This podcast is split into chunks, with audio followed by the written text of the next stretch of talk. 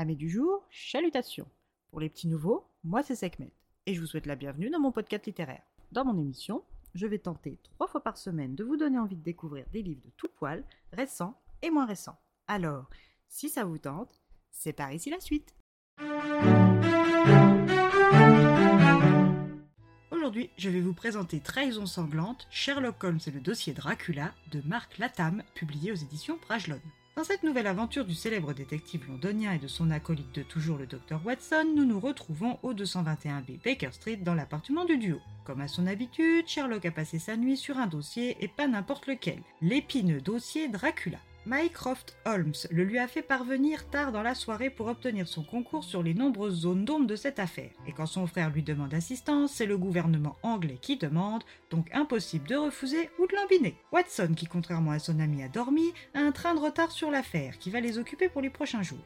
Sherlock est sur des charbons ardents et ne laisse pas le temps au docteur de petit déjeuner qu'il reçoit déjà la visite de l'inspecteur Bradstreet de Scotland Yard Division P qui est en charge de l'assister et qui est en contact avec l'ancien inspecteur Frank Cotford de la division B lui aussi, mis à la retraite forcée suite à une insistance mal vue par la hiérarchie envers le très respecté Dr Abraham Van Helsing. Le dossier Dracula pourrait être interprété comme deux homicides de sang-froid, mais la haute société londonienne et la justice a tranché pour un mal nécessaire au vu des dires du Dr Van Helsing. Sherlock, l'inspecteur Bradstreet et Watson partent donc sans attendre pour Wentworth Street, dans les bas quartiers de Londres, à la rencontre de Frank Cotford.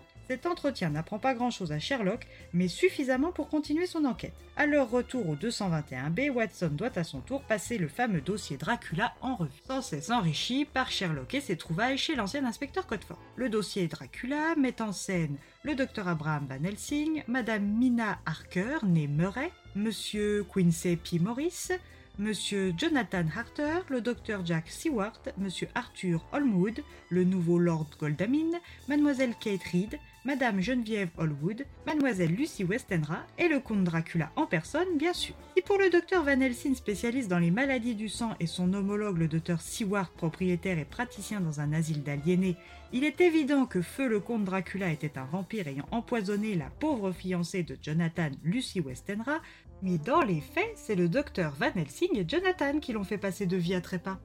Une fois Watson au fait du dossier, Sherlock l'embarque pour une série d'interrogatoires des principaux protagonistes, dont le célèbre docteur Van Helsing. Les deux hommes se rencontrent au gala de la Société royale de Londres. Une entrevue riche en apprentissage pour nos deux sommités. Un bras de fer s'engage entre eux pour savoir lequel des deux sera le plus rusé. Sherlock vaincra-t-il Van Helsing comme il a vaincu Moriarty au péril de sa vie ou sera-t-il pour la première fois mis en échec par plus malin que lui? À vous de le découvrir.